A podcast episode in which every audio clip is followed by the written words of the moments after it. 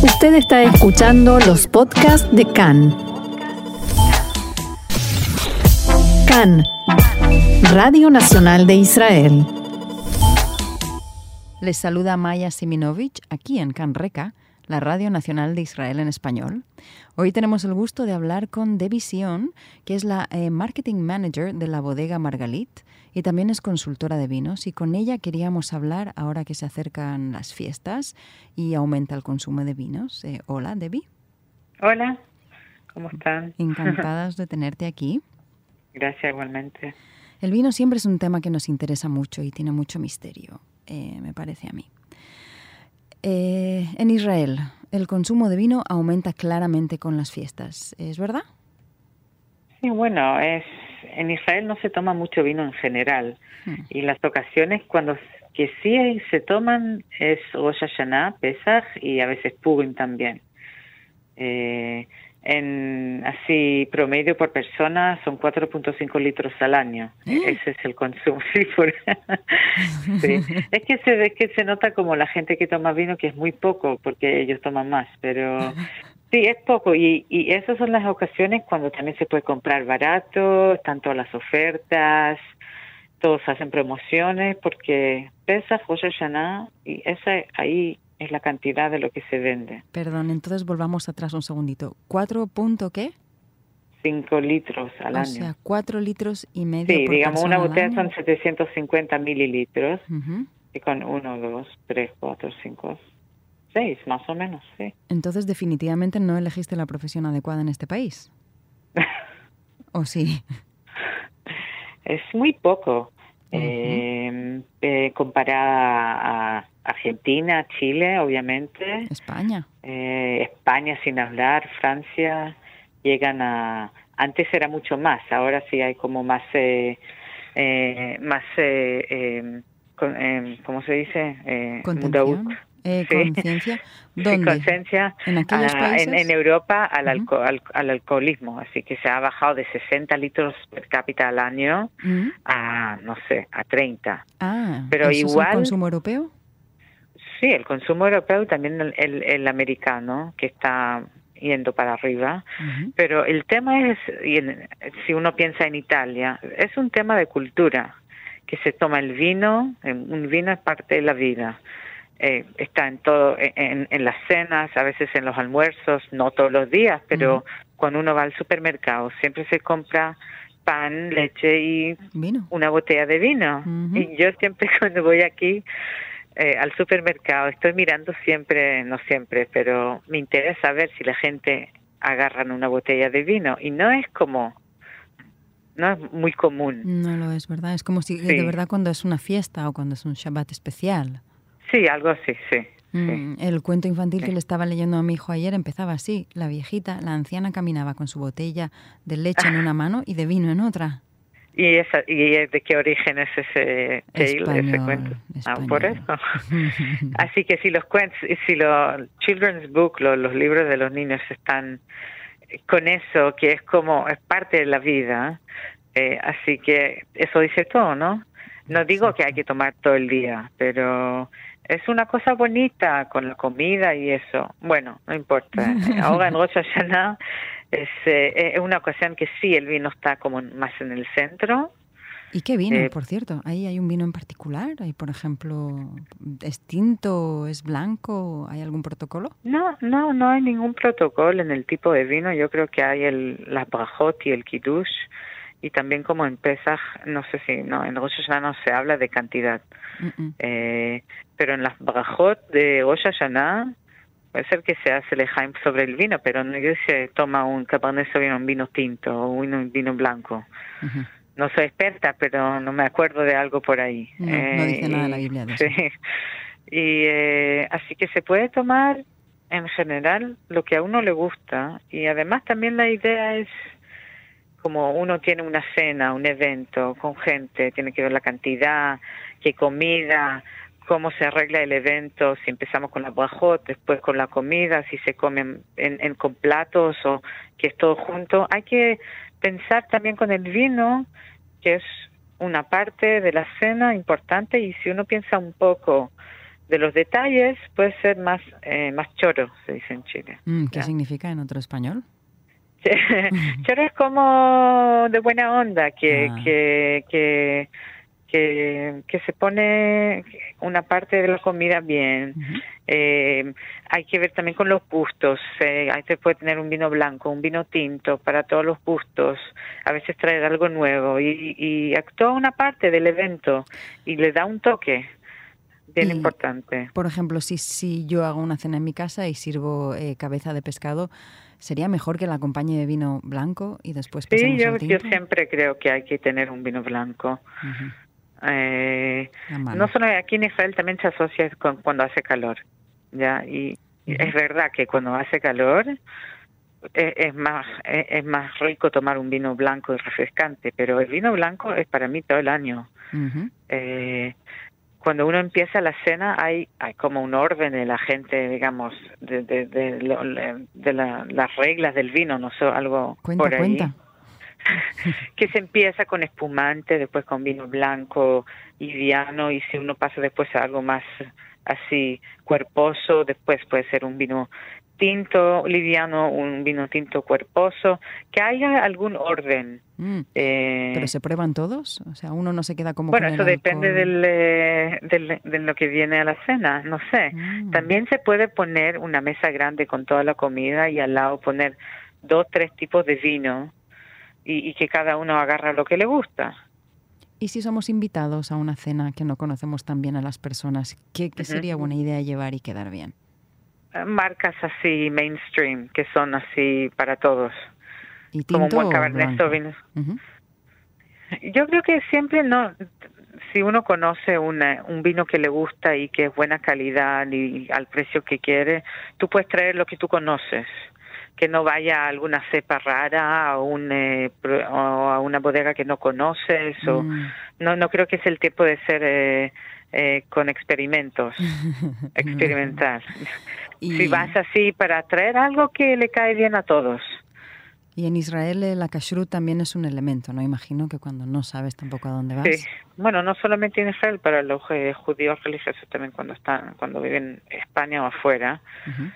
eh, el kosher es un tema eh, es más técnico, digamos, bodegas que, que, tienen el kosher stamp, el, no sé cómo se usa la palabra en ¿El español. Sello o el, el sello, sí, kosher. Tiene que decir que hay algunas reglas en, en, en, en el viñedo eh, que son reglas así normales, tienen que ver con el, en la, la, edad de la parra, cuando se cosecha la primera uva, cosas así, eh, también, que es una linda idea en general, que dejarle a la tierra relajarse por un año. En, en, en, eh, en real life, en la vida, no, no pasa exactamente así. Pero después el elemento más importante es en la bodega, que para que el vino sea kosher, el quien toca el vino en toda la producción, desde el sorting, eh, que, que, se elige las uvas eh, buenas y se tira las otras, hasta toda la producción, la fermentación de todo, tiene que ser Shomer Shabbat. Así que el enólogo o el dueño de la bodega, si no es Shomer Shabbat, no lo puede hacer. Y pero entonces nada de eso afecta en principio al sabor del vino. No no tiene que en, en, en, eh, tiene que ver con la operación ¿Y, hay buenos buenos vinos kasher también sí claro la mayoría de los de las bodegas en Israel de, las muy buenas tienen kasher porque hay un mercado grande el consumo aquí no es muy grande como vimos pero teniendo en cuenta que, beben en las fiestas sí además y, y, y, y además que también si quieren exportar, es más fácil a veces vender el vino israelí también a la comunidad judía, fuera de Israel. Eh, así que el kasher es eh, económicamente también importante. Y si uno viene, a mí me ha pasado algunas veces que he ido a lugares y he traído una botella de espumante. Y tiene mucho éxito entre cierto tipo de personas y entre otro tipo de personas ningún éxito. ¿Quiere ¿Quiere decir algo el espumante? ¿Es como que sabes poco de vino y por eso traes algo como una gaseosa? A mí me encantan los espumantes, pero conozco el tema que es como todas las cosas, que hay gente que me dice, no, no puedo tomar un vino blanco.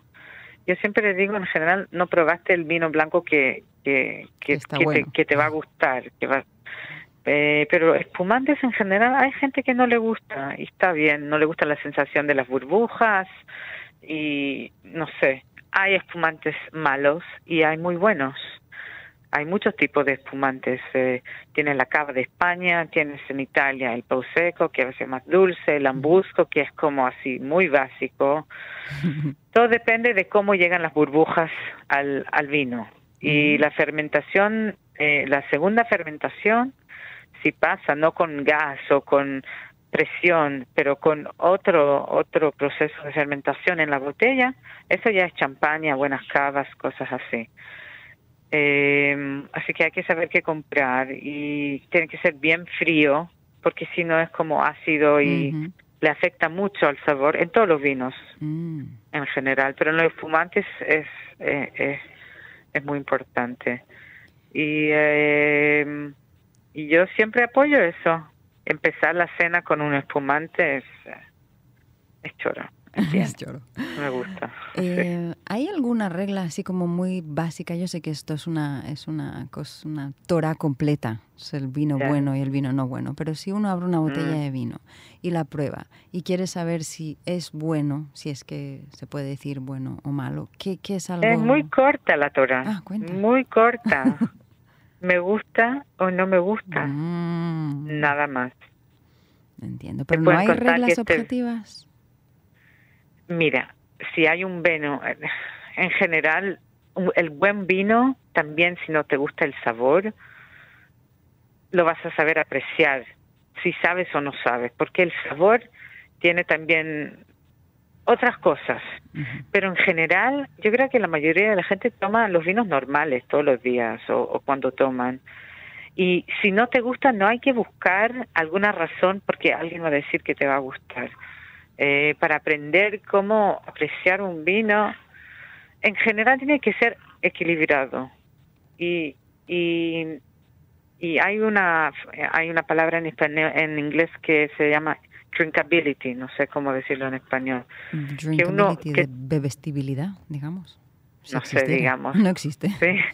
El drinkability es lo más importante en cualquier vino, si es lo más caro del mundo o el menos.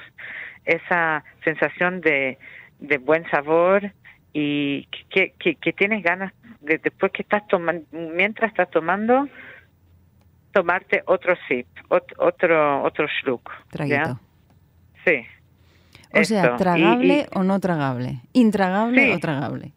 No, pero eh, digamos, el, el, el, buen vino es muy tragable, que, que, que, te hace también de sabor y de todo, y que todo se arregla, no es demasiado ácido, no es demasiado dulce, no, es todo en junto, como un buen plato. Eso. No, es un buen y cada uno tiene su sabor y cada uno tiene su sensory, eh, el, nuestro, eh, ¿cómo se dice? Eh, sensory image, el oler. Cada uno tiene su... Olfato. Olfato, eso se me fue el español. Eh, buen eh, eh, un diferente olfato que tiene que ver con nuestras memorias y con de dónde vinimos y, y, de lo que nos conocemos. Así que es muy personal y nadie te puede decir eso te tiene que gustar porque no entiendo Así que hay que tomar las cosas más light, más Eso está muy bien viniendo también del medio del vino, ¿no? Que está como también muy lleno de, literatura y de, y, de, y de cosas que lo revisten, ¿no? El vino. Sí, el mundo del vino. Sí, sí, es que es que es una ciencia, uno siempre siente que no sabe nada. Es tan grande y hay tantos vinos.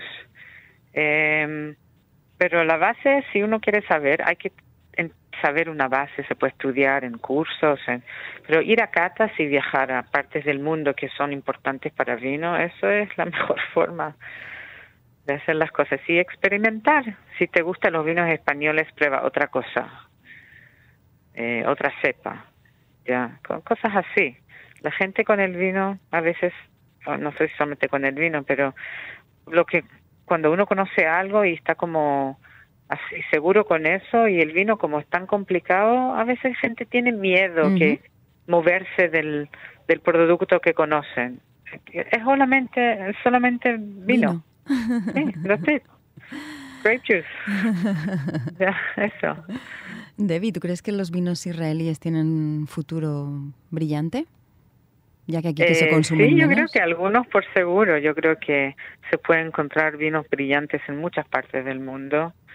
Y aquí también hay buenos enólogos, hay, hay buenos terrenos, eh, hay tecnología. Eh, sí, Y por suerte para nosotros, muchos habláis español. no sé si por casualidad. es por mi mamá chilena. sí. Y ah, no sé si el vino llegó de Chile de alguna forma, pero yo siempre me acuerdo botellas de vino en, en la casa de mis abuelos. Y, pero los chilenos toman más pisco Mm, y, y whisky y rum que vino. Bueno, por ahí está en la familia. Sí, pues ahí estamos. Debbie Sion, muchísimas gracias por todo esto. De nada, muchas gracias a ustedes y Shana Tova. Shana Tova. Y aquí seguimos, en Can Reca.